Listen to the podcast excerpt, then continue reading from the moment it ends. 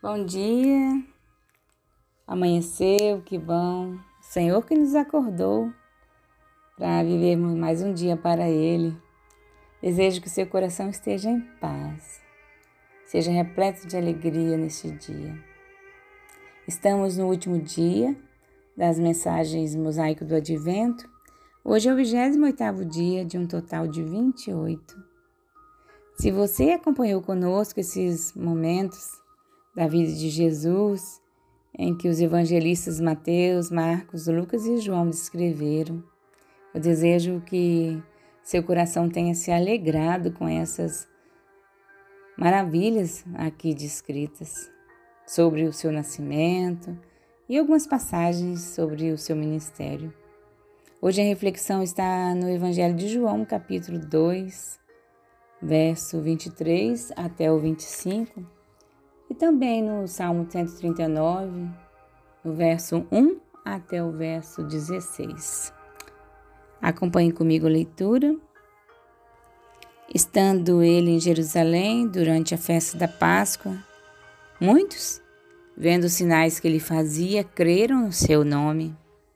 Mas o próprio Jesus não se confiava a eles, porque os conhecia a todos e não precisava de que alguém lhe desse testemunho a respeito do homem, porque ele mesmo sabia o que era a natureza humana. João começou sua narrativa do Evangelho voltando muito antes do nascimento de Jesus, antes do início de todas as coisas, quando o Verbo existia com Deus e como Deus. Com o tempo, o Verbo se fez carne e habitou entre nós, na pessoa de Jesus, cheio de graça e verdade. Ao longo dos seus dois primeiros capítulos, João expandiu o que significava para Jesus ser tanto filho de Deus quanto filho do homem, culminando em sua aparição na festa da Páscoa em Jerusalém. Isso antecipou a morte de Jesus na cruz como o último cordeiro pascal, sacrificado pelos pecados do mundo.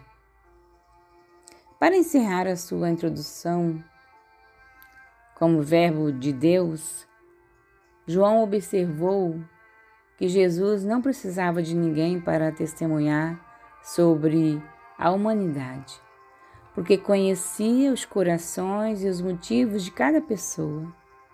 Junto com seu Pai, Jesus sabe tudo sobre nós, todos os nossos pensamentos, mesmo antes de pensarmos, todos os nossos momentos antes mesmo de vivê-los.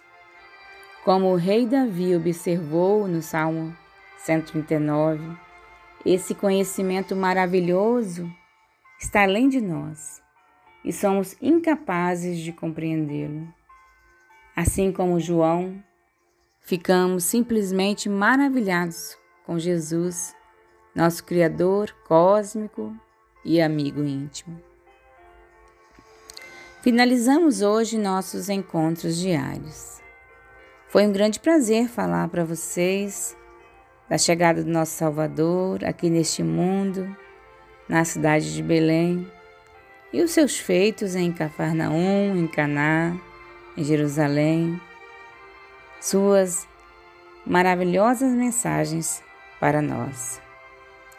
De mesmo modo como Jesus falou àqueles que estiveram próximo dele, Deus encarnado, e que ouviram sua voz, ele continua a falar conosco até hoje e fala, é só desejarmos. Ele nos restaura, nos cura, nos fortalece, carrega nossas dores junto conosco. E a Sua presença em nossas vidas faz arder o nosso coração. Fiquem com Deus e um grande abraço a todos.